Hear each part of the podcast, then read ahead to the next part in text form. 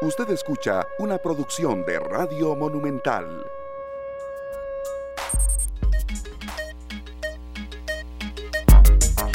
Son las 3 de la tarde con 34 minutos. Muchas gracias por estar a esta hora de la tarde después del café de matices con Randall Rivera Vargas y antes del humor de Pelando el Ojo, este espacio que bueno viene a complementar la programación de Radio Monumental en el sentido de darle a usted información útil, un poco de profundidad en temas que son esenciales para comprender lo que nos está sucediendo y también lo que nos afecta tanto en materia de coronavirus, de coronavirus como también de otros eh, tópicos que vamos a ir poco a poco abarcando. Muchísimas gracias a las personas que eh, desde ya se están conectando en nuestro perfil en Facebook Central de Radios y también a los que están con nosotros en las distintas plataformas www.monumental.co.cr y también en los 93.5 FM en Monumental, la radio de Costa Rica. Recuerde que este programa también usted lo puede apreciar a las 11 y 30 de la noche a través de la señal Canal 2. Gracias por las sugerencias de temas, gracias también por eh, darnos a conocer que, eh, bueno, nos están escuchando mucho fuera de Costa Rica, nos hacían reportes desde Estados Unidos y también desde Suiza. Creo que también Marianela Cordero y Sergio Castro, como están compañeros? Hola. Hay otro reporte también de países eh, muy, muy alejados y nos complace mucho saber que el esfuerzo que estamos haciendo se está viendo cristalizado, no solamente en sugerencias de temas, sino en lluvias de preguntas que a veces no podemos abarcar, pero que por supuesto las dejamos por acá todas anotadas. ¿Cómo están compañeros? Adelante, no, cambiemos de hoy. Eh, voy yo primero. Sí, porque qué barbaridad. No, feliz este, de estar de nuevo acá con ustedes y sabemos que hay muchas eh, noticias que queremos compartir, eh, cosas positivas también que sé que nos van a ayudar a, motivarnos para que los días sean mejores. Me gustó el verbo que usó Esteban hace un momentito, complementar, porque no vamos a repetir la información, de la que ya nos hemos enterado durante el resto del día, pero sí buscar esos, esos enfoques frescos y también los hallazgos que tengamos, porque entonces nosotros tenemos la tarea de buscar esos otros ángulos y de repente nos encontramos un montón de cosas cada uno juntos eh, y también eh, con el, apoyo de los oyentes y de los que inclusive eh, ven la repetición a las 11 y 30 de la noche en Canal 2 o también disfrutan el podcast. Es que eh, es que no hay, no hay manera de, perdernos. No, ya en estos momentos de la vida no hay, no hay ninguna manera eh, de que usted no esté conectado con nosotros y ya nos, nos están haciendo aportes por acá en la transmisión del Facebook Live. El tema de la restricción vehicular, cómo ha generado repercusiones y el abogado Rodolfo Alvarado nos menciona que la restricción total de circulación es ilegal, solo por mayoría calificada del Congreso es posible. Em, ilegal, repetimos y recalcamos. Entonces yo creo que aquí ya es cuestión de tener en cuenta que em, hay que respetar la medida. Creo que usted lo resumía muy bien, Maranel, en el sentido de que tomemos en cuenta el día que nos toca y, ya.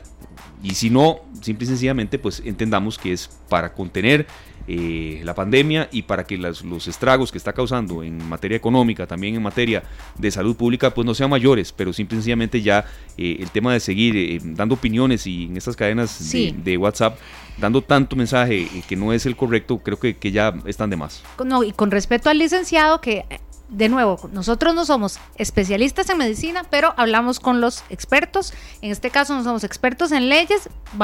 si es necesario hacer la consulta, se hace. Pero le voy a decir, esto es mi opinión, es una opinión personal. Eh, lo que Costa Rica necesita es un esfuerzo.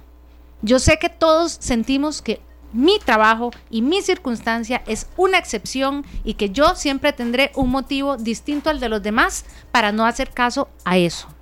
Muchas veces es válido, pero reconozcamos también que hay gente que, y, la cantidad de preguntas que recibió hoy eh, durante Noticias Monumental con, con, el colega Randall Rivera, eh, de nuevo eh, Germán Marín, porque la gente pregunta hasta, mire, ¿puedo ir en patineta?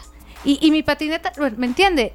Todos buscamos el más mínimo espacio para ver en qué momento yo soy la excepción a la ley. Y en este momento, de verdad, yo voy a rezarle a todos los santos para que los oficiales de tránsito, la policía, la fuerza eh, pública, todos tengan mucha paciencia para aplicar esta norma, porque es una orden. De nuevo, como nos dijo ayer don Germán, no es por caerte mal, no es porque no te quiero ver en la calle, no es por molestarte, porque no quiero que te subas a tu carro, es porque necesitamos las calles mucho menos transitadas. Entonces, eh, le entiendo perfectamente el punto al licenciado y yo de verdad me voy a informar bien eh, sobre eso. Lo que le quiero decir es que si en este momento nos buscamos, nos ponemos a buscar todos los peros, como eh, el diputado Prendas, que al principio decía quiero medidas más, más rígidas y ahora dice no.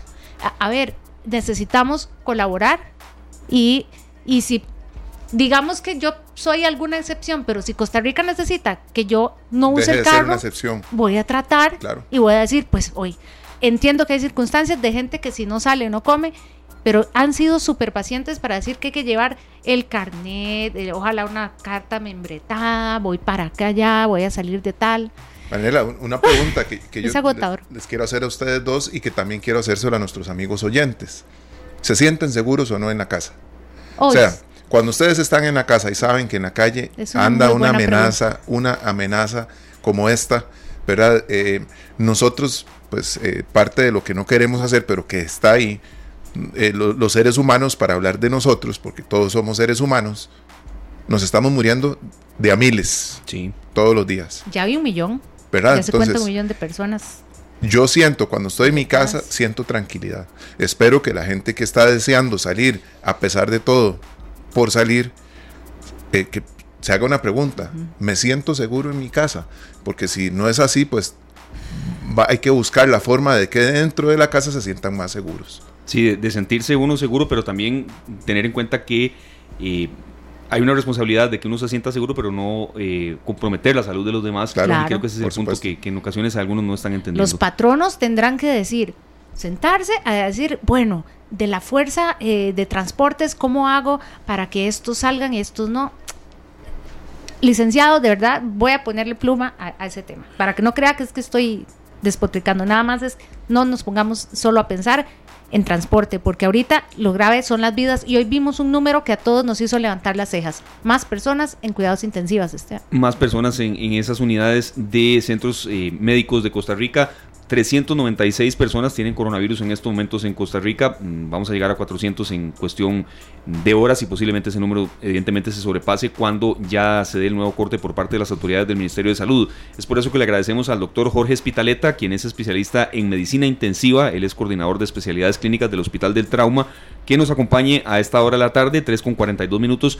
Don Jorge, ¿cómo interpretar un poco estas cifras? Eh, queremos comentarle también el tema de que se enfatizó eh, el área de que la gente, ahora que vienen los días de Semana Mayor, pues esté en casa, pero no, no significa esto que en casa le recibamos a tíos, primos, amigos y vemos partidos viejos que se están proyectando ahora o series de Netflix o leernos mm, todos un libro juntos. Es decir, respetar ese tema, don Jorge, porque mencionábamos en la entrevista de preproducción que hay preocupación también en el sentido de que las aglomeraciones tampoco tienen que ser en casa y sabemos que es un momento difícil, pero tenerlo muy en cuenta. Doctor, muy buenas tardes.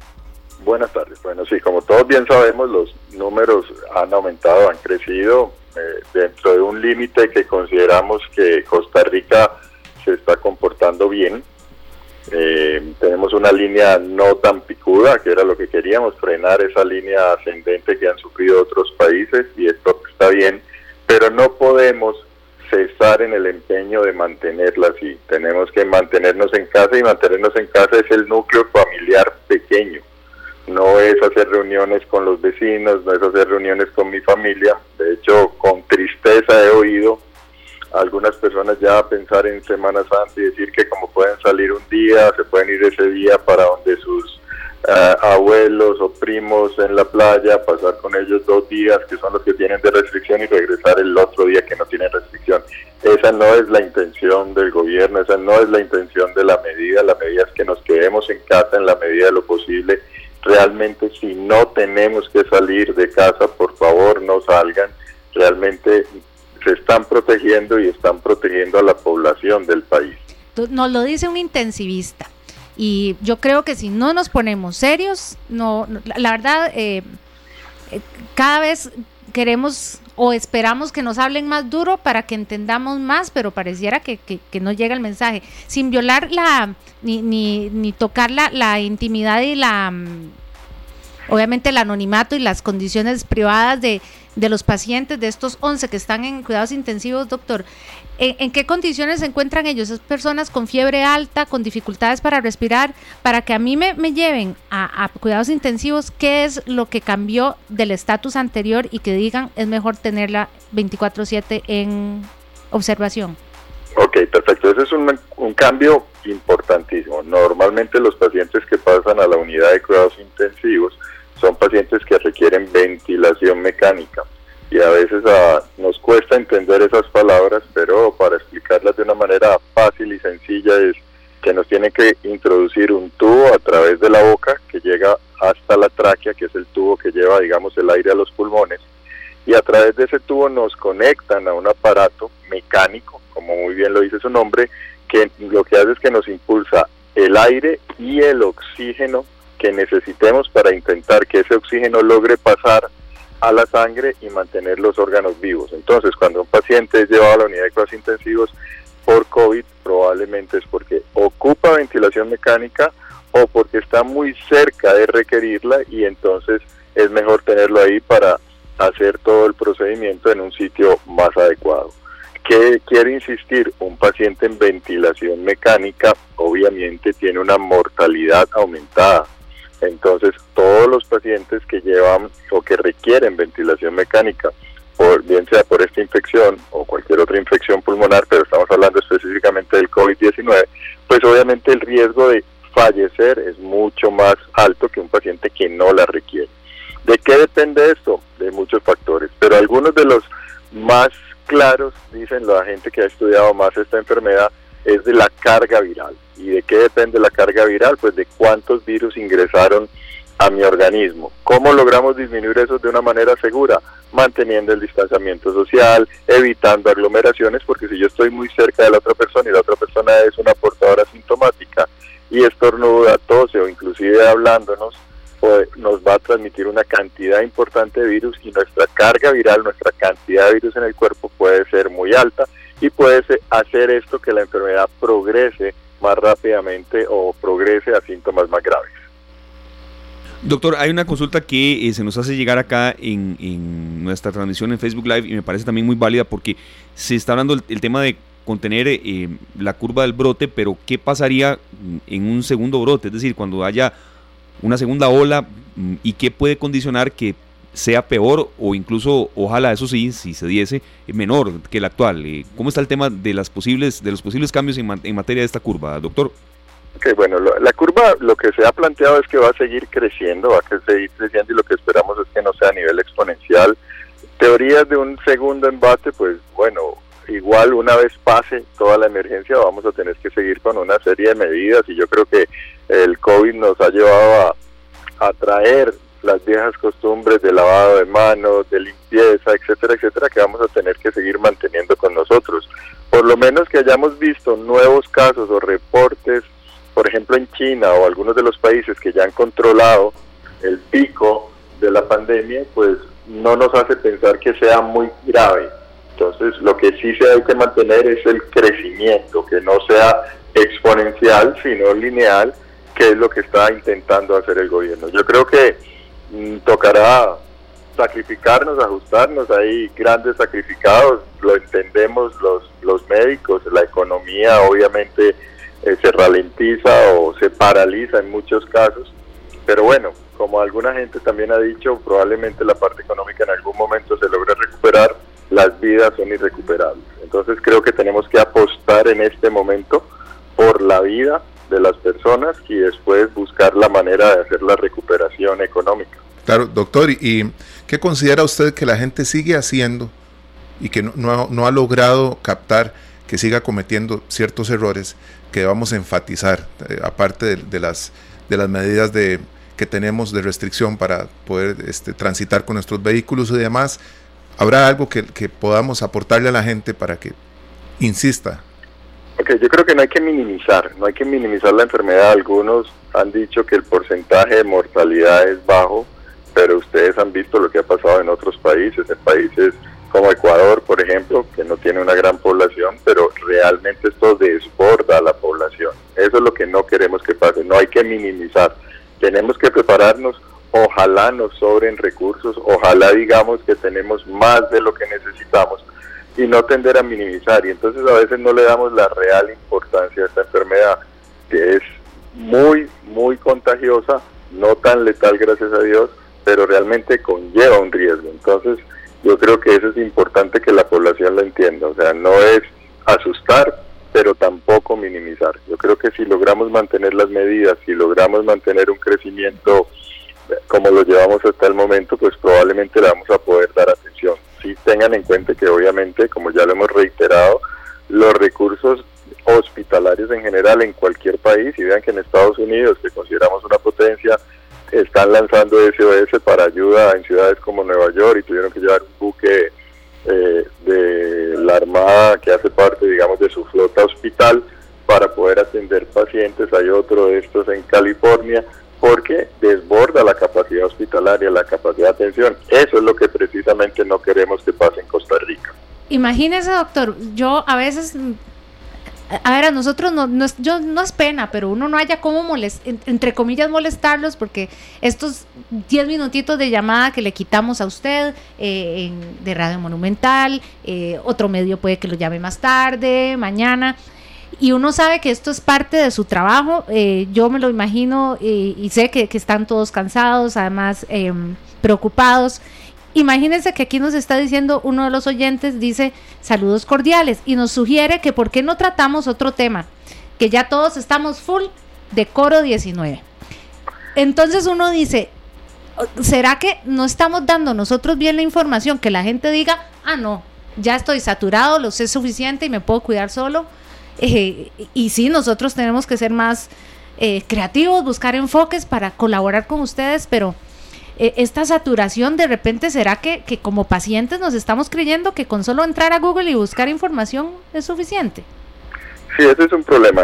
Es la pandemia, y lo hemos dicho, la pandemia que donde mayor cantidad de información hay, donde las redes sociales han tenido su apogeo, y a veces creemos, y creemos en remedios o en algún tipo de estrategia que nos dicen las redes sociales que no son reales. Entonces la recomendación es mantenerse informados por los medios oficiales.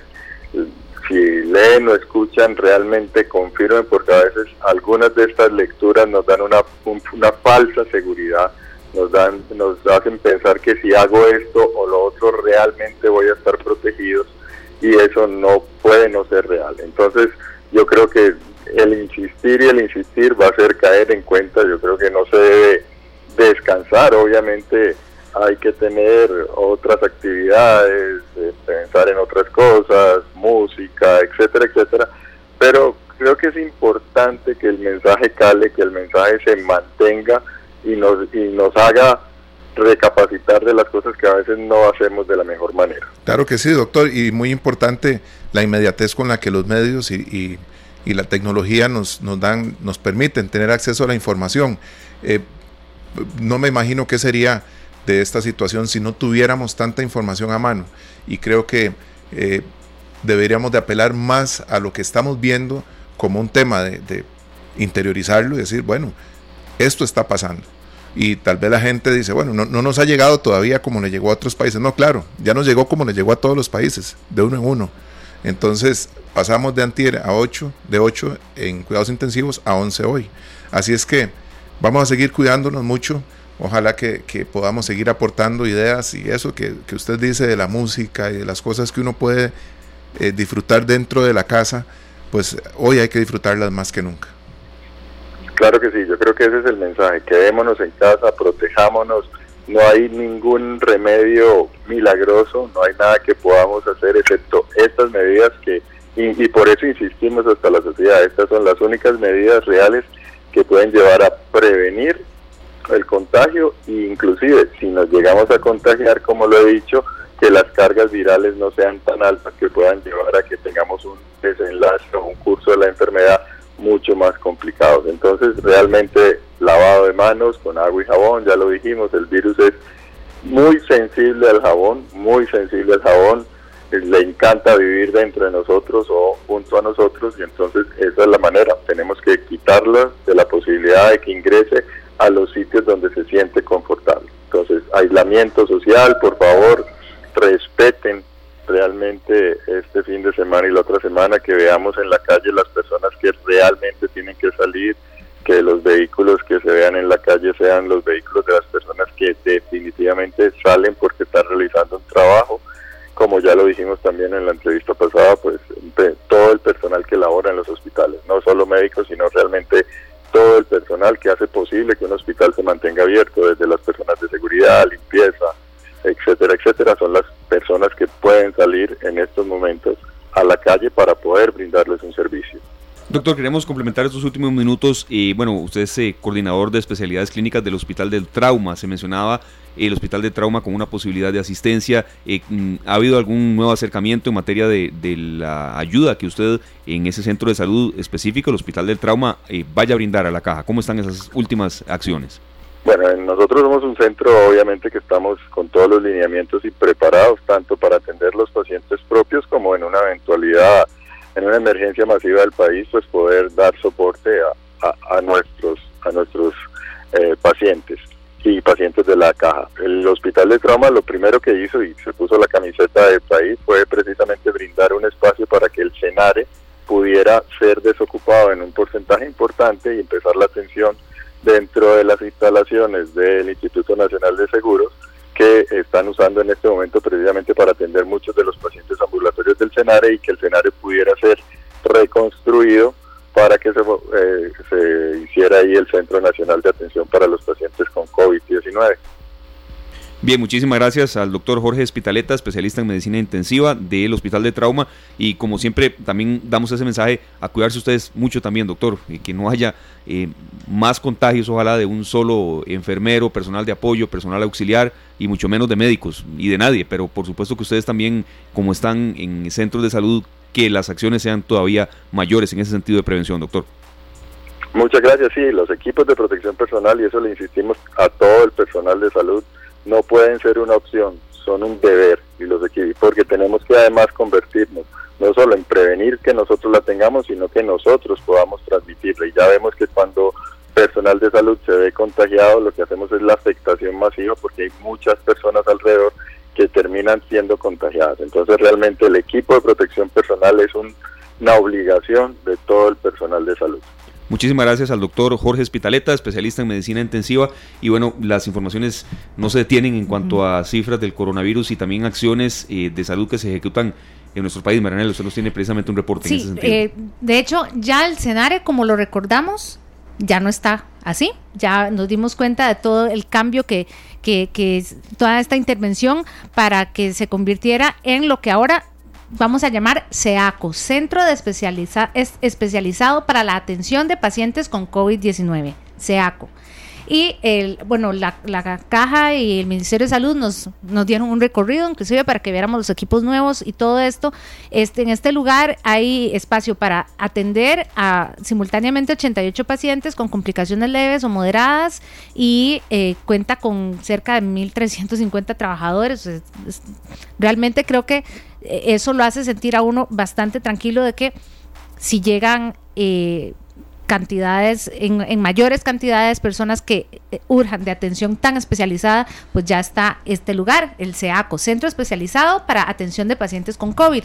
Y ya hoy jueves inició la fase de atención a pacientes, que es lo que nos preguntábamos. Y ayer muchos preguntaban en la conferencia de prensa, le preguntaban al doctor Román Macaya, eh, bueno, ya, ya están listos y ya tienen, ya tienen pacientes. Él dijo, no, todavía no, pero ya eh, se ingresó hoy jueves al primer paciente pero este por supuesto no se están dando datos personales de esa persona, se respeta su privacidad, se respeta toda la información que se que se quiera eh, ni, la prensa ni, ninguna eh, otra circunstancia que la gente quiera de, este paciente. Se está atendiendo allí, estar fue remitido al centro especializado, así que eh, ya comenzó la atención porque decíamos veíamos, ok, 88, hay capacidad para 88 pacientes, ¿Cuándo será que lo inauguran? Ya hoy entró el primero. Y, esto por un lado lo, lo tranquiliza a uno, pero me hace pensar si ya comenzamos ese ascenso de ese pico en el que está, del, que nos han hablado tanto las especialistas y mucha gente también tiene la duda y aquí está nuestra libreta de apuntes. No crean que todas las preguntas que nos dejan ahí no las tenemos también pendientes para preguntar a especialistas en el momento eh, oportuno. Preguntan que si con la llegada de las lluvias puede que el brote eh, aumente. Eh, ¿verdad? ¿Cuál puede ser la, reacción o el, comportamiento, del virus? lo cierto es que lluvia o no, es mejor si estamos en casa. De nuevo, por favor, no se sientan eh, em, ofendidos, no, no se sientan eh, eh, agredidos. atropellados, digamos, con, con, información. Aludidos, sí. o sea, si no es tu caso, si no sos de los que andan en la calle porque sí, claro. y andas porque tenés que, tranquilo, ¿verdad? Porque hay excepciones para todo. Igual todas las preguntas que nos hacen, bueno, y si yo tengo transporte de carga, puedo, no puedo con la restricción. Leamos, tomemos un momentito a leer todas las excepciones para decir, ah, ok, mi trabajo está tranquilo. ¿Cuántas veces preguntaron hoy por las panaderías, por carnicerías? Cada uno piensa en su negocio, por supuesto. Léalo tranquilo y si usted tiene cómo justificar, perfecto. y si no, guarda el carro. Hay una cuestión muy importante, si el escenario ahorita ya está como el, el SEACO, ¿verdad? Correcto. ¿Cuánto riesgo tiene la gente que, pues ahora que hay menos carros aprovecha para correr en su vehículo, en la moto, en, el automóvil. Aparte, el, el, riesgo que se corre al sufrir un accidente hoy y de que los hospitales están enfocados, no es que no, lo van a atender, pero bueno, un, lugar especializado como el Senare está enfocado hoy en el, COVID-19. Entonces, todo es una cadena que necesitamos detener, la cadena de, no entender la, la prioridad hoy, que es nuestra salud, nuestra vida. Sí, y también en el sentido, mm, Sergio, de no atiborrar los centros de salud es un ángulo muy importante que se, que se hace mención una y otra vez porque, eh, es decir, ya la cantidad de gente en unidades de cuidados intensivos creció, pero eso no quiere decir que eh, haya tensiones también en otras secciones de hospitales. Entonces el uso responsable de los centros de salud también toma, toma mucha vigencia. Otro de los temas que nosotros acá hemos querido profundizar y que también responde a consultas de ustedes, las cuales agradecemos mucho, como decía mi compañera Marianela, todas las apuntamos y, bueno, en ocasiones no las podemos abordar todas, es el, comportamiento del dólar. Por eso yo le agradezco mucho a don Diego Herrera en nombre de todo el equipo de esta tarde, don Diego, analista económico del grupo financiero ACOBO, que esté con nosotros eh, al ser las 4 de la tarde, porque bueno, mm, don Luis, eh, el 4 de marzo el dólar estaba a 576 colones con 37, la venta llegó a estar a 587, hoy ya están 580, mm, es decir, em, hay un vaivén y esto ha motivado dudas de la gente que si es bueno dejar mis ahorros en dólares que cambiarlos en colones, comportamientos que a veces cuando se dan estos vaivenes eh, la gente los tiene, pero queremos consultarle un poco, don Diego, qué tipo de recomendaciones son quizás las esenciales y qué prevé usted que pueda eh, acontecer con el tipo del cambio en, los próximos, en las próximas semanas, en un futuro quizá eh, a corto plazo. Don Diego, muchísimas gracias por estar con nosotros, de verdad. Hola, muchas gracias por la invitación y buenas tardes a, a todos. Eh, sin duda es una coyuntura particular, ¿verdad? Y la gente tiene que, que pensar las cosas, ¿verdad? Antes de tomar una decisión. Eh, como usted bien lo menciona, el tipo de cambio, pues recientemente mostró bastante volatilidad, digamos, en una semana. Tal vez no tanto volatilidad, sino que aumentó. Si uno ve las estadísticas desde inicio del año, pues el tipo de cambio realmente no, no, no había mostrado mucho movimiento, pero la semana anterior sí se, sí se observó un aumento ahí que eventualmente, dado la situación que estamos viviendo, podría llevar a las personas a tomar decisiones eh, tal vez un poco a la ligera, ¿verdad? Eh, ¿Qué deben hacer las personas? Pues primero que todo tener calma, ¿verdad? Y pensar qué es lo que realmente les conviene y, y si realmente, digamos, en, el, en la pregunta particular de si coloco mis ahorros en dólares o en colones, si realmente pasarse de una moneda a la otra, digamos, es lo más conveniente. ¿ya? O sea, no, no hay que tomar la decisión al calor del momento por el simple hecho de que el tipo de cambio ya ha subido. ¿verdad? Hay que fijarse que, en qué moneda me paga más rendimiento, si en colones, si en dólares, o si yo al final de cuentas siempre he tenido una preferencia por dólares, pues entonces ya es algo personal de cada persona. Pero eh, no tomar decisiones a la ligera, ¿verdad? Esa, es una recomendación. Y ser conscientes de que el tipo de cambio eh, es una variable que, se va a estar moviendo. Si bien es cierto que en el pasado el tipo de cambio hace bastante tiempo tenía una tendencia solo al alza, Eso se debía al régimen cambiario que teníamos, pero en el que tenemos actualmente, pues eh, la lógica es de que el tipo de cambio fluctúe, que suba y que baje, entonces por ese lado las personas tienen que acostumbrarse a que esa variable va a estar subiendo y bajando, entonces eh, a la hora de tomar las decisiones tienen que interiorizar ese hecho. Don Luis, y también está el, tema eh, reciente que eh, nos enteramos de la tasa básica pasiva, que está muy baja. Eso también le puede permitir a la gente tomarse un respiro y pensar cuál va a ser el siguiente paso, ya que sus créditos pueden verse beneficiados con esta situación. Sí, sin duda, eh, las tasas están bajando. Como usted bien lo menciona, la tasa básica está cotizando en el nivel más bajo de toda la historia, que es 3.8, entonces sin duda las personas que tienen créditos eh, ligados a la tasa básica pasiva, pues eh, van a ver eh, algún tipo de, de rebajo, digamos, en la cuota que pagan. Y también eso desde el punto de vista de las personas que tienen créditos. Y desde el punto de vista del ahorro, las personas tienen que fijarse también, y relacionándolo con lo que estábamos hablando anteriormente, las tasas de interés en ambas monedas. Entonces, ver cuál de las dos monedas me sirve más para ahorrar. Pero como usted bien lo acota, eh, las tasas de interés están bajando y esto eventualmente le puede ayudar eh, a todos los deudores. Don Luis Diego, eh, mm, bueno, ahora mucha gente está cruzando los dedos, frotándose las manos porque dicen, uy, qué salvada, me van a voy, a, voy a poder retirar el FCL, con eso eh, voy a tener un alivio, voy a poder salir de esta deuda que me está ahogando, o bueno, todos tenemos un pequeño o gran apuro que podría resolverse con, eh, con, esta, con, este retiro, ¿verdad? A mí me preocupaba que es del, 6, del 100%, porque uno dice, bueno, puede que, puede que no necesites el 100%, no uses todo, ¿verdad? Uses una parte. Pero en estos momentos decirle a alguien que ahorre y la gente lo vuelve a ver a uno y le dice, ¿de dónde crees querés que ahorres? Y ahora más bien plata que tenga, plata que uso para, para ver cómo, cómo salgo de, esta urgencia. ¿Alguna recomendación que usted nos pueda dar para... Hay dos escenarios, o que tal vez alguien diga, mira, eso del FCL apenas me sirvió para tener una tablita de salvación en estos tres meses que vienen, pero para otros digan, uy, que salvada y de repente uno se ve con plata. Entonces, nos ayuda. Yo creo que lo más prudente es que las personas, vamos a ver, entiendan que estamos en una situación particular, eh, en una situación que en el mediano plazo eh, va a pasar, ¿verdad? Eso es una situación que es transitoria.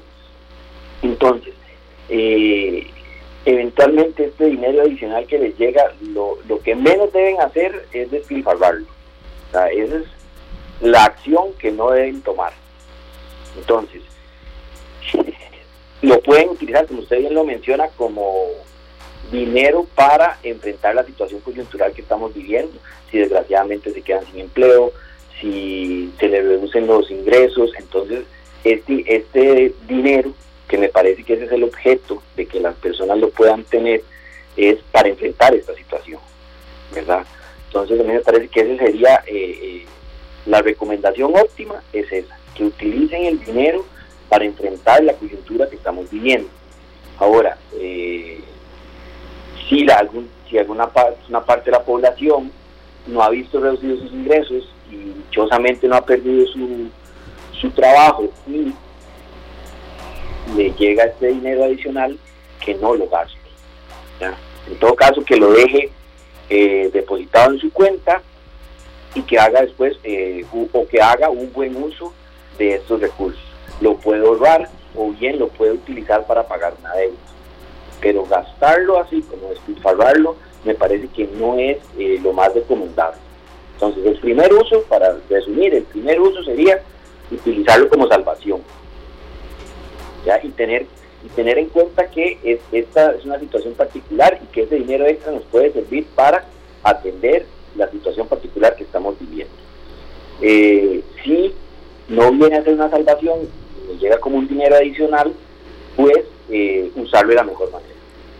Pagar una deuda o pagar algo que sé que tengo que pagar en el futuro o guardarlo para después pagar algo. O bien ahorrarlo. Sí, cabe la posibilidad. Y la opción que no es para nada recomendable es que se vaya a despilfarrar este dinero porque eh, la lógica del Fondo de Capitalización Laboral es que sirviera en algún momento como parte de la pensión, ¿verdad? Entonces lo que estaríamos haciendo es comiéndonos un dinero que eventualmente lo íbamos a usar en el futuro. Entonces es muy importante que la gente lo tenga en consideración a la hora de tomar sus decisiones de consumo o ahorro. Sí, no es un regalo, es ni siquiera un préstamo de mí mismo para mí mismo desde el futuro, es estoy gastándome un poquito de mi de mi pensión complementaria y no, no lo voy a recuperar. Exactamente, entonces sí es muy importante que la gente tenga en consideración esto eh, a la hora de qué hacen, ¿verdad? O sea, tanto así que vea que para entregar estos dineros me parece que tuvo que haber eh, aprobación de la Asamblea Legislativa, porque la lógica era que ese dinero las personas lo tuvieran guardado para que lo en el momento en que ya se iban a, a, a retirar, iban a disfrutar de su vejez. Entonces, eh, sí es importante que la gente haga conciencia de que, como usted dice, no es un regalo, no es un regalo y el, el, el uso más adecuado es atender la situación coyuntural que estamos viviendo. Sí, yo quería cerrar, Diego, y agradeciéndole también la participación, porque cuando se toca el tema económico, cuando uno le toca la bolsa, reacciona, se preocupa y, evidentemente aquí las consecuencias se están viendo. Eh, la relación con Estados Unidos, don Luis Diego, Estados Unidos ya tiene 236.339 casos del coronavirus, eh, solamente en Nueva York hay 1.397 muertos y la recesión evidentemente será de meses.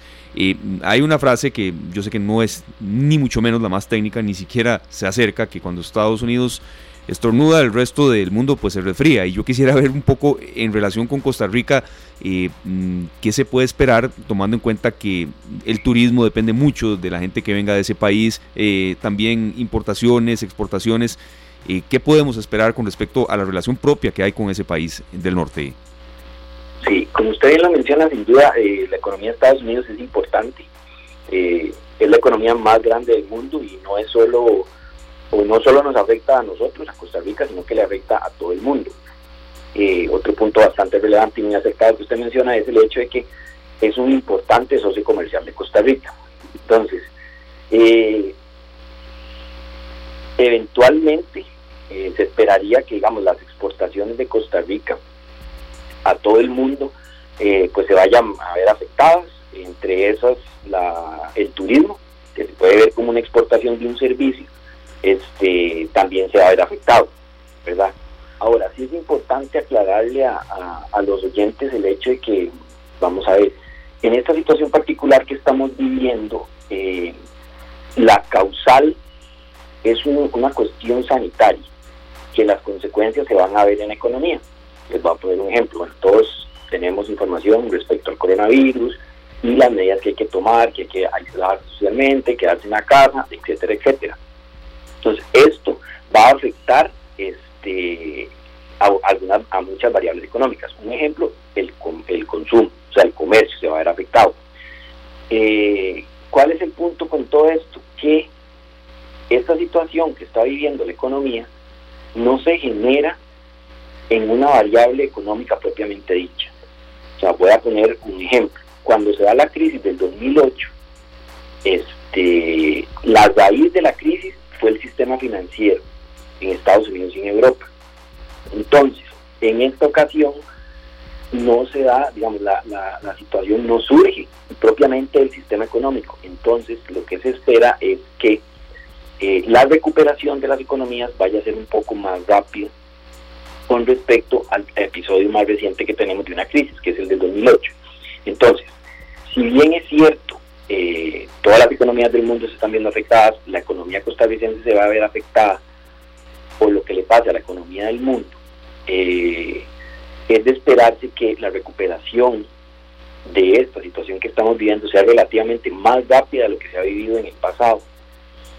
Por eso que les estaba explicando. ¿Por qué? Porque las causas eh, de la crisis no necesariamente están en una variable fundamental de la economía, sino que van a afectar a la economía. Entonces, por ese lado, si bien es cierto que vamos a tener afectaciones en muchas variables, como usted bien lo menciona, principalmente relacionadas al sector externo, o sea, exportaciones, turismo, etcétera, eh, es de esperarse que la situación, una vez se supere el tema sanitario, exista una recuperación relativamente rápida. Solo para ponerles un ejemplo, eh, la actividad económica en China en marzo mostró dinamismo. O sea, hay un indicador que, digamos, un nivel de 50, eh, arriba de ese nivel muestra dinamismo y el dato de marzo fue 52. Entonces, esto es un ejemplo de que eh, si bien estamos viviendo una situación que genera mucha incertidumbre y que va a tener implicaciones negativas sobre el sistema económico, eh, es de esperarse que la recuperación sea relativamente rápida. Bien, muchísimas gracias, don Luis Diego. La verdad, muy eh, aterrizado el tema, consejos muy prácticos, pero también con un bagaje para entender que lo que estamos viviendo es histórico y sobre todo de tomar acciones, eh, cada uno en, la medida de lo, de lo que podamos, pero también teniendo el realismo de que no estamos viviendo una situación para nada fácil. Gracias, don Luis Diego. No es la primera vez que, eh, ni la última que lo vamos a molestar. Muchísimas gracias, de verdad. Con mucho gusto para servir. Gracias. Muchas gracias entonces a Luis Diego Herrera, analista económico del grupo financiero ACOBO. La verdad em, nos da compañeros una perspectiva muy realista de lo que estamos enfrentando y también la relación con Estados Unidos porque se consulta mucho la gente que mm, viene mucho comercio directo de ahí y que la recesión que se está viviendo allá evidentemente no va a ser corta ni mucho menos. Quería compartir rápidamente con ustedes compañeros porque bueno, la cantidad de casos, lo hemos dicho, mm, que se actualiza mientras estamos al aire, ya superó el millón de, casos de coronavirus en, el mundo. Estamos en un millón dos mil ciento cincuenta y nueve y sí en Estados Unidos es 236 mil 400 a esta hora de la tarde. Como él decía, esto no, tuvo origen, no es una crisis económica que fue que fue originada dentro de la misma economía, sino que es una empieza siendo algo sanitario y, derivan todo esto. Hoy el Washington Post y el New York Times dicen que se dispararon las cifras de desempleo. Hay 6.6 millones de personas en paro que levantaron la mano en, en, Estados Unidos para decir auxilio, ayúdeme, estoy desempleado. De hecho, eh, este diario, el Times, dice que esta puede ser, eh, entrevistan a un especialista que dice, es la madre de todas las crisis financieras. Eh, para ellos, gigantes, gigantes de la economía, están viéndolo. Eh, no veían venir la parte de, la, parte de, salud y ahora el golpe verdaderamente de alguna forma nos afecta porque muchos de esos que están en paro ya no van a poder venir a vacacionar aquí. Claro. Y, y, por eso yo entiendo muy bien lo que don Guillermo nos decía de, ay, estamos saturados de información de COVID yo lo entiendo, don Guillermo, pero es bueno, es, un, es un momento en el que afortunadamente tenemos la opción de tomar la información em, inmediata y reaccionar a tiempo. Entonces, eh, de repente uno diga, uy, qué dicha que está el FCL y me voy y siento que estoy tranquilo, pero tener cuidado con eso, qué dicha que tenemos eh, a un experto como don Diego para para aclararnos y no irnos de bruces, porque la plata de aquí a bastantes meses todavía vamos a tener que ver cómo la jugamos y cómo nos acomodamos. Y recordemos que tenemos muchos costarricenses en Estados Unidos también. Sí, en, todo el mundo. Remesas que vienen de allí hacia América Central. sí, el movimiento, el movimiento es continuo en ese país. Entonces, por eso era, era esa consulta muy válida para el especialista en materia económica. Son las 4 con 18 minutos. Tenemos pues una duda con los cortes comerciales. Rápidamente vamos a una pausa y enseguida lo más eh, actual en materia de información con nuestro compañero de Noticias Monumental, Fernando Muñoz, en temas de coronavirus y también distintos otros eh, enfoques de otras eh, noticias a nivel nacional e internacional. Ya venimos con más. Las 4 con 20 minutos en esta tarde, esta tarde de Radio Monumental. Es, yo sé que nos sentimos perdidos con la fecha, tranquilo. Acabo de resbalarme, iba a decir miércoles, pero no, es jueves 2 de abril, ¿verdad? O 3 jueves 2 eh, de, abril. y bueno, jueves 2 de abril de 2020, un año que no vamos a olvidar, ojalá que después digamos lo logramos. Pero aquí tenemos al colega Fernando Muñoz de Radio Monumental, de Noticias Monumental y es el primero con las últimas. ¿Qué nos trae? ¿Qué tal? Información en desarrollo. ¿Qué tal, Marianela, Esteban, Sergio? El saludo para ustedes, para quienes a esta hora ven y escuchan esta tarde, para quienes esta tarde sintonizan esta tarde. Sí, está, está bien. así. Así mismo. Se oye bien. ¿Qué nos trae por acá, Fernando? Eh, por supuesto que la agenda noticiosa gira en torno al COVID-19, muchas situaciones que se están dando en el país y de las cuales vamos a tener información en la tercera emisión de Noticias Monumental a las 7, pero queremos darles un breve adelanto para que tengan una pincelada de lo que van a poder eh, obtener en nuestra última emisión de noticias. Hay dos proyectos importantes que ha convocado el gobierno esta tarde eh, a la Asamblea Legislativa por supuesto en el marco de esta emergencia nacional, tomando en cuenta que ya el día de hoy se reportaron 396 casos positivos en 53 cantones del país, aumentó la cifra de recuperados de 4 a 6 y además 17 personas hospitalizadas, pero lo que sigue llamando la atención es el aumento en la cantidad de personas en cuidados intensivos. Ayer hablábamos de 9, hoy hablamos ya de 11 personas en cuidados intensivos, lamentablemente con edades entre 36 y 69 años. Ahí me, me desvié un poco nada más para recopilar un poquito la estadística, ¿verdad? De lo que llevamos hasta el día de hoy, pero les contaba que hay en este contexto dos proyectos que ha convocado el gobierno eh, para su discusión en la Asamblea Legislativa. Uno de estos tiene que ver con un subsidio que busca darse a todos estos trabajadores que fueron despedidos o que han visto disminuidas sus jornadas laborales y por ende sus salarios en el marco de esta emergencia nacional. Se ha convocado este proyecto de ley que lo que genera es un fondo con recursos provenientes de la venta de combustibles.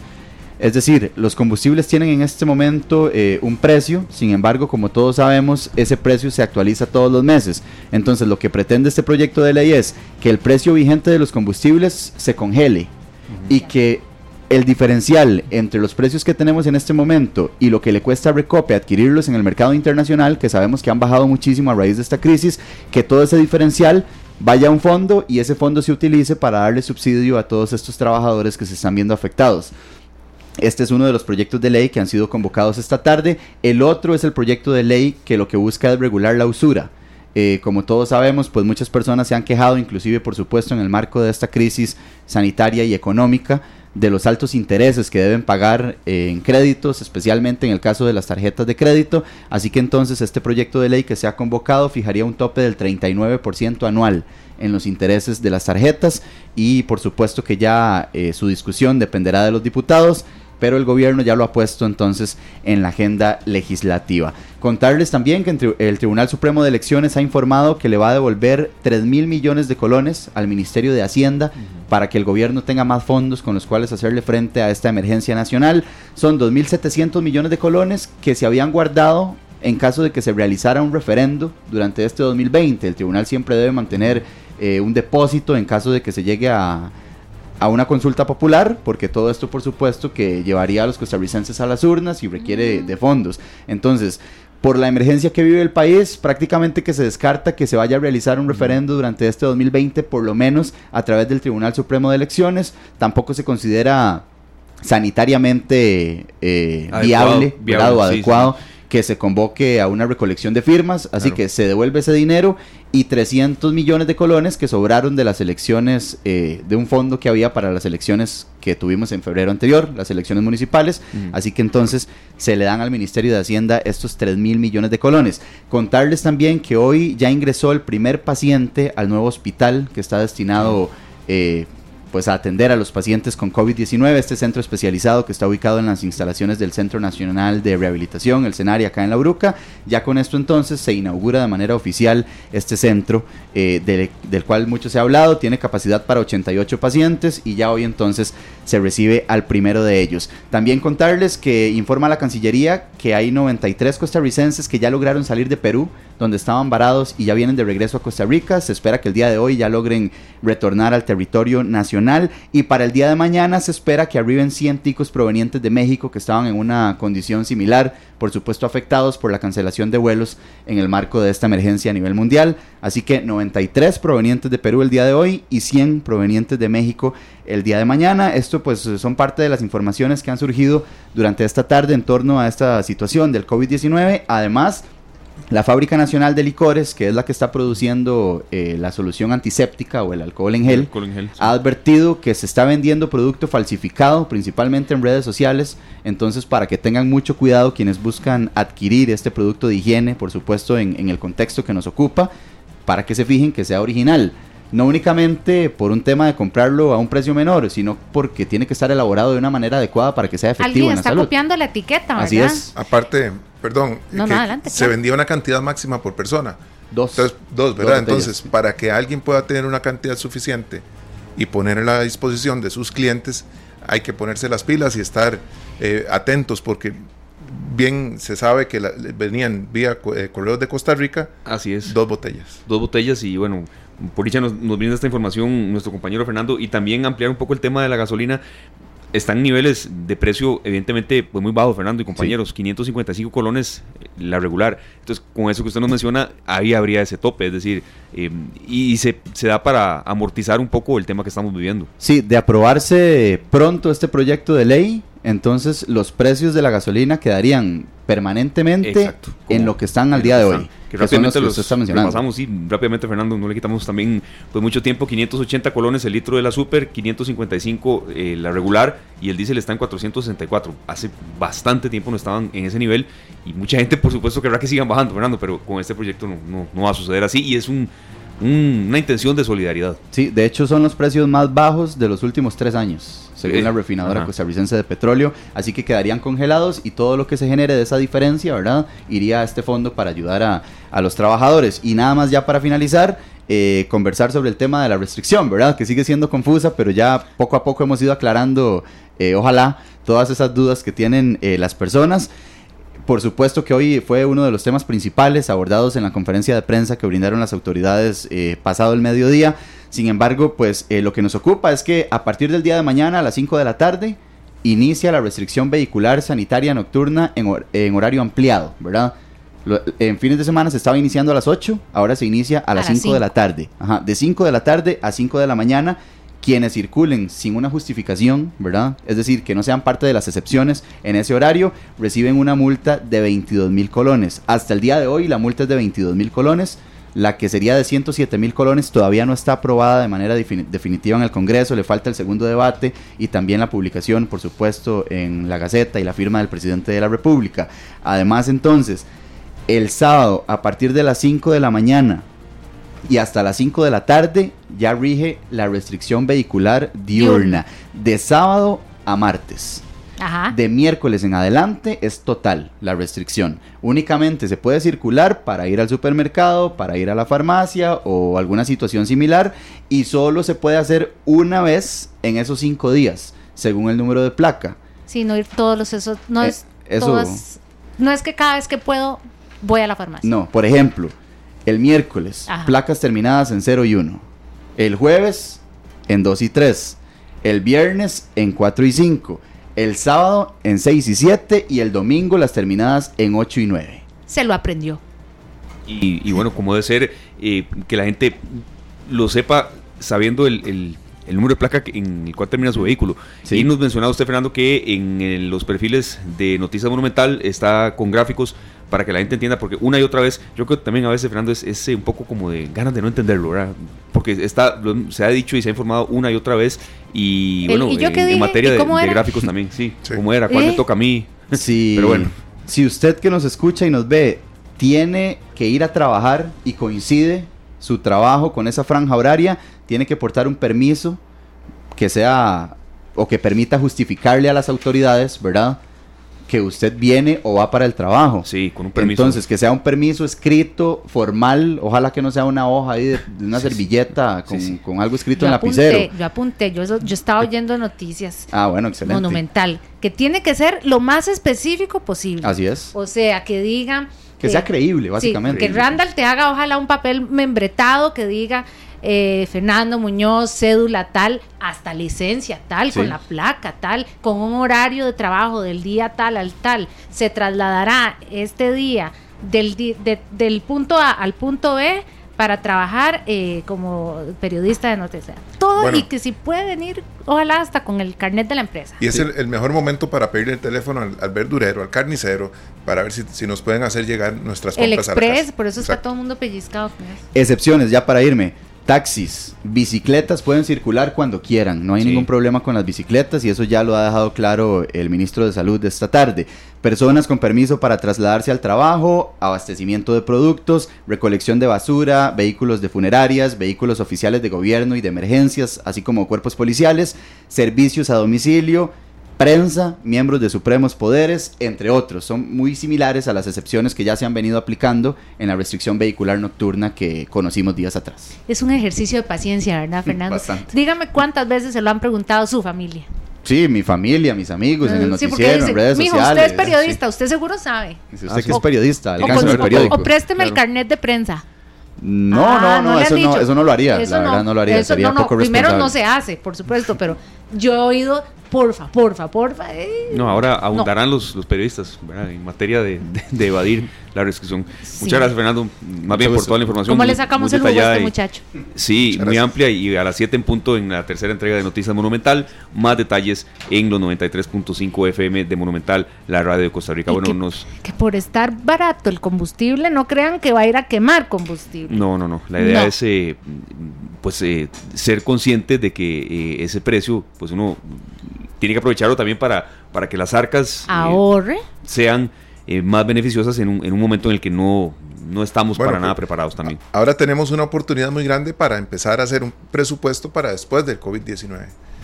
Y nos damos cuenta en cuántas cosas hemos perdido recursos y tiempo, que tal vez no las necesitábamos tanto. Y que se Para- aproveche, sí, el, el tiempo el libre que máximo. tenemos. Entonces, en preparar ese, ese presupuesto que habrá que recortarlo mucho, ¿verdad? depurarlo bastante. El que no ¿verdad? ahorraba, ahora aprende. Sí. Nada va a ser igual. Son las 4 de la tarde con 33 minutos y bueno, en otros enfoques mm, también mm, que dan a conocer que el costarricense es creativo, es solidario y también eh, tiene mucha iniciativa, queremos darle la bienvenida a Mauricio Lobo, él es especialista en mercadeo digital de 42 años, eh, a quien le agradecemos su participación acá en esta tarde en Monumental, la radio de Costa Rica, Mauricio, y también que nos explique un poco de ese emprendimiento en el que usted eh, mm, lo ha ideado desde hace ya algunos días, que desde el lunes está habilitado y que es ticopromo.com, una plataforma digital en la que se está buscando ayudar al emprendedor de distintas áreas como mm, desde restaurantes, servicios automotrices y demás. eh, en una iniciativa en la que usted nos comentaba y por supuesto que le queremos, no está ganando usted ni un colón, que lo mueve a ayudar y un poco conocer de qué se trata, ticopromo.com. Mauricio, como parte de estas iniciativas de solidaridad que el costarricense eh, está emprendiendo y también ya está cristalizando. Muchas gracias, Mauricio, por estar con nosotros. Eh, hola Esteban, ¿qué tal? Hola Marianela y a Sergio. Pues eh, sí, sí, eh, de, aquí estoy en, en mi casa oficina ahora, eh, tomándome un cafecito y trabajando un poco en este proyecto porque fíjate que nos, nos sentamos un- un- unos amigos, eh, tres amigos para ser específicos y, y- y empezamos a pensar y dijimos, bueno, a pesar de que a todos nos afecta la, la situación, eh, también tenemos que ver cómo podemos ayudar, cómo podemos ser solidarios en este caso. Y fue en ese momento donde tanto Ben, eh, May Alfaro y yo eh, nos sentamos y dijimos, bueno, saquemos una plataforma que pueda trabajar de, la manera siguiente. Todos los comerciantes y, y muchos empresarios que han tenido que cerrar sus, sus puertas a las, a las personas, pero que todavía cuentan con mucho stock de producto, mucho stock, eh, muchos servicios que pueden darlos, eh, ¿qué hacemos? ¿Cómo, ¿Cómo los ayudamos? Entonces nace ticopromo.com. Eh, Ticopromo es una plataforma que, que permite, ¿verdad? Que le permite a los, a los comerciantes pues registrarse y anunciar su producto. Pero yo sé que tal vez cualquiera de ustedes tres está pensando, sí, está bien, pero ¿de qué? ¿Cuál es la diferencia? ah? ¿Cuál es la diferencia que los, que los hace más o menos o cómo está el asunto? Nosotros dijimos, bueno, esto lo vamos a hacer completamente gratis. O sea, nosotros no queremos lucrar en lo absoluto. Estamos haciéndolo porque necesitamos solidarizarnos con el país. Y además muchos de estos pequeños empresarios no han podido tal vez invertir en este tipo de plataformas porque están preocupados primero en producir y en llevar el producto a donde lo tienen que llevar. Entonces, ¿a dónde ingresamos? Eh, ¿www.qué o cómo entramos a la plataforma? Ah, eh, www.ticopromo.com. Ajá. Ahí nada más hay un botón donde las personas ingresan que se llama registro comerciante y ahí nada más siguen las instrucciones, eh, publican su negocio, publican su servicio, publican su oferta y listo. Nosotros nos encargamos de lo demás. Ah, ok, entonces yo vendo algo, este, supongamos que tengo una excelente mano y hago un arroz con leche increíble y quiero venderlo y no sé cómo anunciarme. Lo dudamos, pero bueno, no. Sí, no, duda muy bien. Entonces ahí, este, y te puedo mandar la foto y todo los, toda la información del producto. Lo bonito, lo bonito del sitio es que ustedes hacen todo, o sea, la persona hace todo. Nosotros lo que le estamos agilizando es la forma en hacerlo. Ustedes toman esa foto a ese arroz con leche donde le está saliendo el humo recién hecho o frío después, eh, la toman ahí, la suben, ponen, eh, vendemos el mejor arroz con leche de Costa Rica y ahorita lo estamos dando dos por uno. Ustedes ponen toda, toda la descripción del negocio, lo que ustedes ofrecen, etcétera, y lo suben. Nosotros lo probamos y listo, ya empieza a salir en la página. Y, mira que, eh, bueno, yo siempre, la verdad es que los que no somos muy, muy, em, no tenemos estas destrezas tecnológicas, entonces son Ben, May y Mau. Los tres. Ok, ustedes tres amigos. cualquier consulta, eh, bueno, está la página donde nos pueden también contactar al correo electrónico contacto arroba ticopromo.com. Contacto arroba ticopromo.com. Ajá. Y, viste, viste, Mauricio, que también, eh, la verdad es que por eso es que uno dice que bendita tecnología, porque también por ahí aparecieron eh, muchachos que dicen... Em, unos muchachos que crearon, hay, hay eh, dos o tres plataformas para que los que estén enredados con lo de las placas, uno nada más escribe el número de placa, da enter y ahí te sale, ¿verdad? O sea, de repente muchos de ustedes que están inmersos en el, en el mundo de, digital, sin la necesidad, como decís vos, de hacer negocios, sencillamente dijeron, aquí hay una oportunidad de que la gente no se enrede y que esto simplifique vidas. Y creo que también, si más adelante esto puede darles a ustedes eh, algún, algún beneficio, pues ¿por qué no? Aquí nos pone, May Alfaro nos pone, es May, ¿verdad? Tu, tu, socia. Ah, May Alfaro. sí, May pone que lo busquemos en, face, en Facebook o Instagram como arroba ticopromocr. Exacto. Búsquenlo. Entonces, si los que nos están escuchando están, eh, tienen un negocio o acaban de idear justo en este momento de crisis un negocio para comenzar algo pequeño y quieren, eh, pues aprovechen el talento de ellos. Mira, la idea, la idea es crecer, la idea es hacer crecer la comunidad y ayudarnos entre todos, ¿verdad? Porque cuando nosotros tres estábamos sentados desarrollando el proyecto dijimos, lo que queremos es ayudar. Tenemos algo de recurso en el sentido digital, ¿verdad? Porque lo, lo que queremos hacer es crecer lo más orgánico posible, porque tampoco es que tenemos esos recursos como para invertir en grandes campañas de redes, ¿verdad? Pero eh, yo sé que entre todos y todos vamos regando la bola, como decimos, eh, nos podemos ayudar, nos podemos ayudar de verdad. Mauricio, y también un poco en el plano suyo, humano, eh, ¿qué tanto le ha afectado esta pandemia del coronavirus? ¿Cómo le ha trastocado a usted su vida? Y, bueno, porque también estamos hablando con alguien que no ha tenido la vida resuelta, ni mucho menos. También le ha afectado este vaivén al cual todos nos hemos visto sometidos. Claro, no, no, nos ha afectado a todos en diferentes formas. Eh, tal vez no directamente, pero sí a nivel de núcleo familiar, ¿verdad? Que, eh, habiendo anteriormente más ingresos, ya ahora se recortó a la mitad y o menos de la mitad de los ingresos porque una de las personas de del núcleo ya dejó de trabajar, ¿verdad? Entonces, precisamente por eso, porque se, dedicaba a la parte de eventos y ya no. Entonces, porque ya no hay eventos. Entonces, eh, nos ha afectado a todos, nos ha afectado a todos y hay un momento donde nosotros pensamos y dijimos, bueno, nos sentamos y, y lloramos o, vendemos pañuelos o qué hacemos, ¿verdad? Claro. Entonces, eh, sí, pero definitivamente no hay una persona, no, no, no creo que exista una persona en este momento que no se haya visto afectada. Unas personas más que otras, eh, situaciones muy difíciles que, que, hemos topado. Hoy precisamente me conversaba un señor y me decía, usted no tiene idea de, de, de lo que alabo yo esta iniciativa, dice, porque no tengo la manera de vender mis productos. Y si eso me va a significar que yo pueda llegarle a personas y pueda ayudarme con el sustento diario, pues bienvenido. Y eso era lo que nosotros buscamos. O sea, para nosotros es muchísima satisfacción esto. Eh, es, un, es un proyecto, Esteban, que, que, digamos, al, lo iniciamos el lunes. O sea, el lunes tiramos la plataforma y ya tenemos más de 750 visitas al sitio. Eh, va muy eh, bien. Pues, Sí, eh, y ojalá esta tarde tenemos, haga así. Ya tenemos un montón. Sí, sí, ya, ya lo duda. Esperemos. Ya tenemos más de 65 comercios registrados. O sea, es, es, algo que tiene, que tiene, que la gente necesita y eso es lo que nosotros queremos. Muchísimas gracias, de verdad, a Mauricio Lobo, quien es especialista en mercadeo digital, por eh, bueno esta información y también esta ventana de oportunidades y de seguir adelante, Mauricio, lo noto muy positivo y que, ese sea un poco el, mensaje que, queramos tomar todos.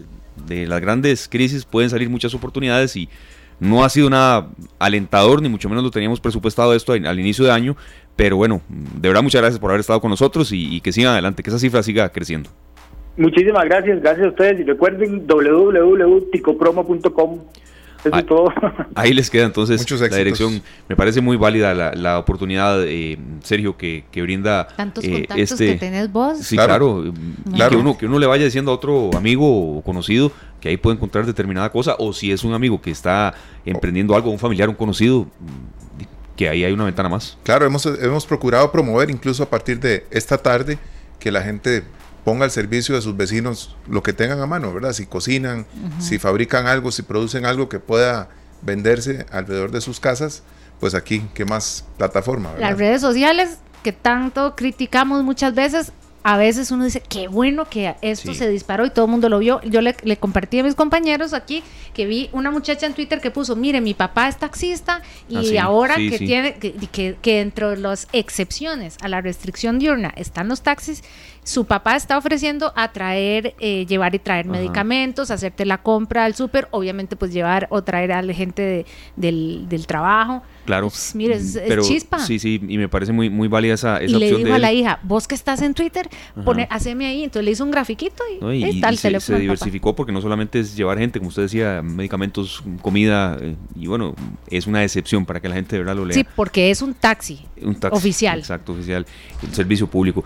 Bueno, son las 4 con 42 minutos. Para que no nos gane el tiempo, nos vamos a nuestra última pausa y al volver venimos con otro tema, eh, aparte del eh, coronavirus. Hoy es una eh, fecha especial, hoy es 2 de abril y se celebra el Día Mundial de la Concientización sobre el Autismo. ¿Qué significa esto? ¿Por qué se eligió el color azul para una conmemoración así? Y también eh, qué oportunidades eh, está pidiendo, no solamente la gente que vive con este trastorno, sino también la gente que es familia de ellos. Entonces me parece que es un tema también serio, muy valioso para rescatar en, este, en esta jornada especial de hoy. Claro que sí, este, tenemos que poner mucha atención a nuestros amigos eh, que tienen esta condición, ¿verdad? Que tienen que convivir también con familiares.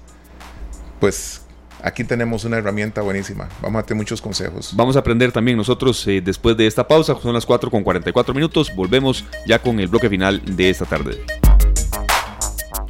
4 con 45 minutos. Bueno, compañeros, nos han solicitado eh, abordar otros temas y por supuesto que lo vamos a hacer, así nació este programa, mm, se vino una pandemia que nadie tenía esperada, pero por supuesto cuando haya informaciones que darlas con complemento, con análisis, con datos, seguiremos dándolas, pero también eh, se perfilan otras temáticas, ya nos han solicitado hasta el tema del recetario de cocina ahora que viene la Semana Santa, pero eh, no queremos dejar mm, que este programa de hoy pasara sin hablar un poco de una fecha muy especial que se celebra hoy 2 de abril, este, Marianela, y con un significado y hasta un lema muy especial que nos piden aclararlo como comunicadores y tienen toda la razón quienes nos, quienes nos lo solicitan así.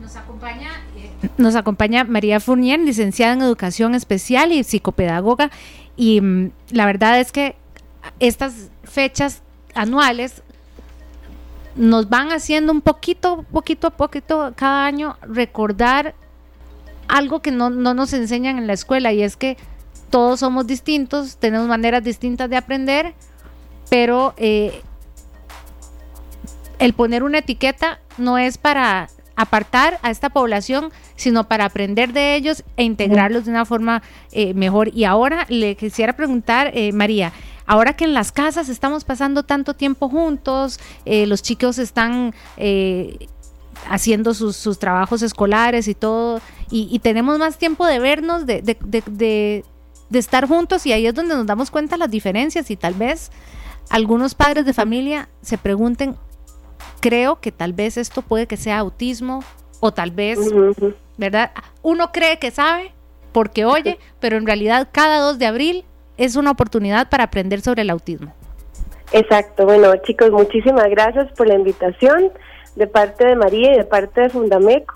Para nosotros es un gusto eh, como organización de sin fines de lucro que promueve todo el tema de inclusión y nos encanta pues dar herramientas educativas y ese es nuestro trabajo y desde este espacio pues un saludo a todos los que nos están escuchando.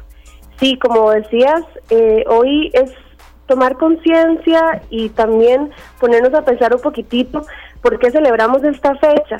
Y realmente es conectar también con la diversidad que todos tenemos, porque es un poquitito tomar conciencia de que no es celebrar el autismo, sino es tomar conciencia de las habilidades y los talentos que chicos con dentro del trastorno espectro de autismo tienen y que también cómo potencializar esas habilidades y también lo que decías, desde edades tempranas poder identificar eh, para poder brindar los apoyos y las herramientas para la familia y para los niños para que puedan a lo largo de la vida pues desarrollarse de manera integral.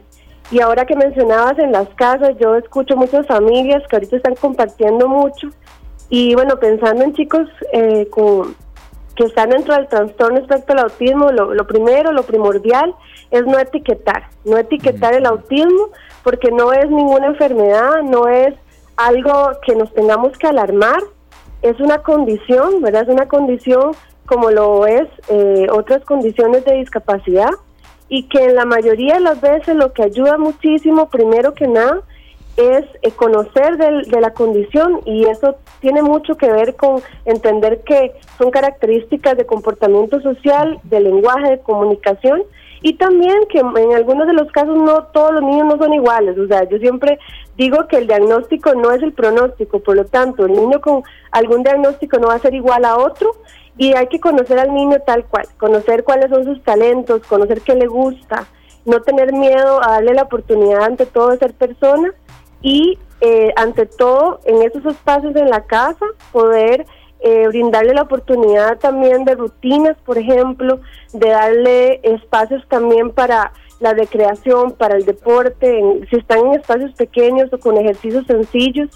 Y si un padre una madre de familia eh, de alguna manera ahorita en el compartir identifica características, lo primero es no alarmarse y esperar con tiempo eh, a consultar a alguna persona, algún especialista que, que le pueda ayudar a identificar, porque no eh, pueden identificarse características en los primeros años, pero el, el, trastorno no se diagnostica sino hasta después de los 3, 4 años. Entonces hay que dar tiempito también a que los niños desarrollen todas las habilidades y no diagnosticar nosotros, ¿verdad? O sea, tener conciencia de, de, que otras personas nos pueden ayudar. Suele ser gente brillante, además, y tienen capacidades distintas, pero eh, a veces sabe qué sucede, que uno como padre de familia o como docente tal vez dice, aquí están Juan, Laura, fulano, sutano y este que es autista. No, así no es, ¿verdad? O sea, no es diferenciar, sino de, de, de A, B, C, D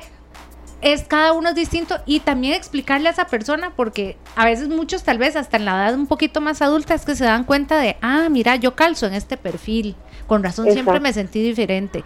Pero creo que eh, Sergio tiene aquí una, pregunta y, muy válida para este 2 de abril, entonces que no se nos olvide, un día azul. Hola María, qué placer. Eh, un gusto. Igual, gracias. Tengo algunos amigos que tienen, dos amigos que tienen dos hermanos autistas y siempre uno de ellos por lo menos me dice, Sergio, hay una cuestión que a mi hermano lo maravilla y siempre aprovechamos cuando estamos en la casa todos para organizarnos y jugar con él. participar, hacerlo partícipe de estas cosas que a él le encantan. Me parece que es un buen momento para para que ellos sepan lo importantes que son, eh, que, lo, que los maravilla a ellos nos maravilla a nosotros, también nos hace felices de verlos felices a ellos. Y también, bueno, yo creo que lo primero, como decían ahorita, es no etiquetar. Nosotros ahora en la fundación tenemos un programa que se llama Sin Etiquetas y decimos que etiqueta solo para la ropa, porque realmente no podemos también encajonar a los chicos con autismo de que todos van a ser brillantes o que todos son súper ordenados o que todos son estructurados, porque cada uno es súper diferente. Yo tengo eh, amigos y conocidos también que son personas eh, con autismo, porque ante todo son personas y eso es súper importante, chicos. Siempre, ante todo, poner el nombre, la persona, eso dignifica a los, a los seres humanos y tengo chicos, bueno, les mando saludos a Ricardo, a muchos chicos que, que con los cuales trabajo y me encanta, por ejemplo, que ahorita en estos momentos están algunos, ¿verdad? Que son súper, súper ordenados, están ayudando con toda la organización de la casa en términos de eh, organizar la comida, la lista de la comida, por ejemplo, ponerse a ordenar la ropa. No todos, ¿verdad? Pero algunos son súper, súper, súper ordenados y, ¿verdad? En, cuestión de estructura, los horarios los cumplen muy bien y eso a quienes tal vez no son tan ordenados les pueden ayudar un montón y yo creo que en la casa pueden eh, seguir perfectamente recetas de cocina, ayudar con las eh, con por ejemplo con, como decía con las cosas del hogar que muchas veces las vemos como responsabilidades pero son también de gran aprendizaje para el desarrollo de habilidades y funciones de ejecutivas que son súper importantes a esta edad.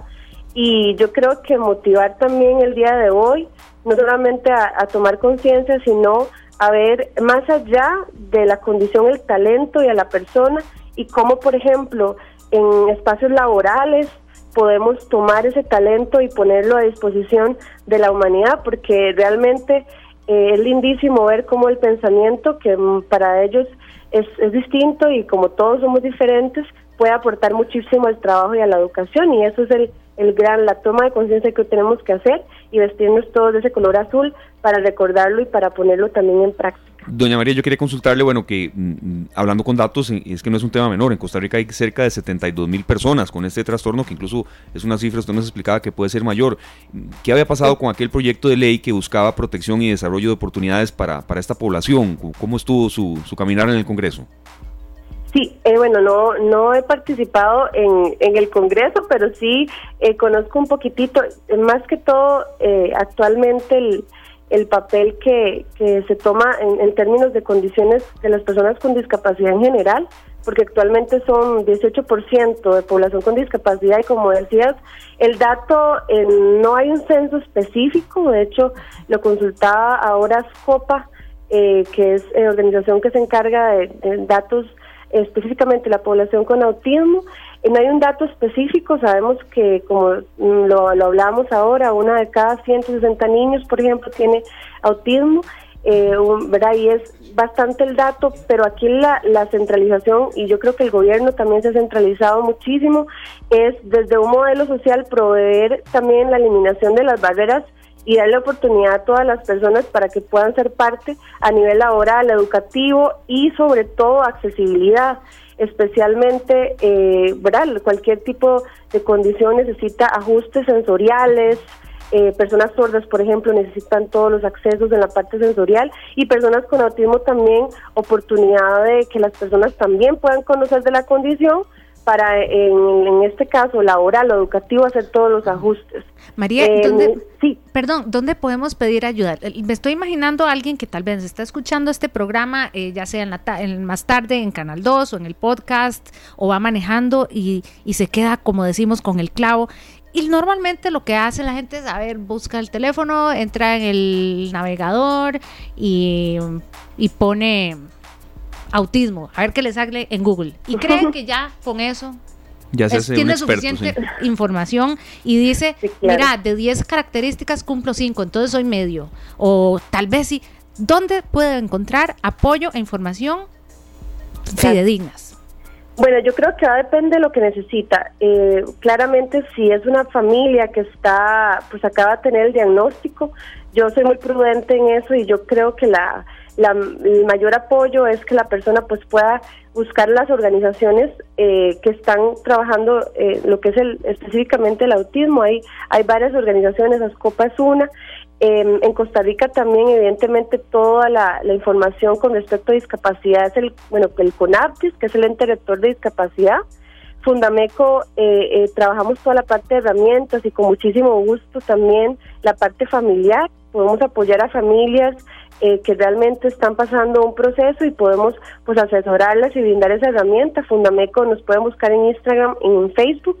Y con respecto a la parte laboral, que es tan importante, eh, una empresa hermana nuestra de la Fundación Plura, toda la parte laboral, por ejemplo, si alguna persona quiere o consultar, eh, puede consultar también, pero eh, sobre todo también eh, empresas, si hay empresas que nos están escuchando ahorita y necesitan asesoría y necesitan contratar personas o quieren contratar personas con discapacidad o personas dentro del trastorno espectro del autismo, pueden contactar también a Plura, nos pueden encontrar en redes y toda la parte de asesoría y toda la parte de acompañamiento lo brinda Plura como una empresa social. Entonces, también es importante ver el desarrollo integral, toda la parte educativa y laboral de las personas.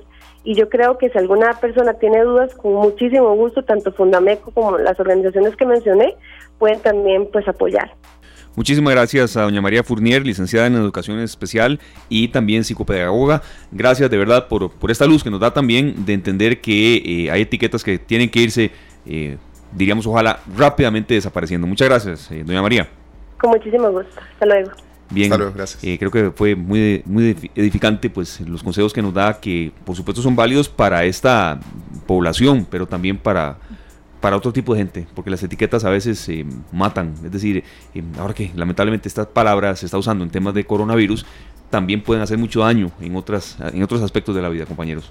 Sí, hay azul en muchas familias, eh, probablemente en la nuestra, en nuestro barrio, en nuestra comunidad. Es un día importante para esta población y no queremos que por ser por supuesto, la noticia eh, más eh, impactante, más eh, vibrante, el, COVID-19, no queríamos dejar pasar ese abrazo a una, a, una, a una condición que es común, como el ser humano, todos tan diferentes, ellos son particularmente azules. Y tienen toda la, la, oportunidad también de seguir adelante y vivir de la mejor manera pues que puedan. Usted, Sergio, despide el programa de hoy con una, una, canción, una canción muy especial. Bueno, esta canción, sí, claro que, yo creo que, por supuesto, es válida para este tema que estábamos tocando en la parte final de esta tarde de hoy, pero también es una canción que, que a mucha gente le mueve las fibras en una época en la que uno anda sensible, pero que también es una oportunidad para crecer. Amemos a nuestros niños, este, de verdad que ellos son nuestro presente y, y son el futuro de nuestra generación de nuestras generaciones, así es que esta canción más que especial para ellos, gigante chiquito, Sergio Denis desde Argentina, para todos los niños, hoy en especial a los eh, autistas que celebran un día para abrazarlos y amarlos cada día más. Este programa fue una producción de Radio Monumental.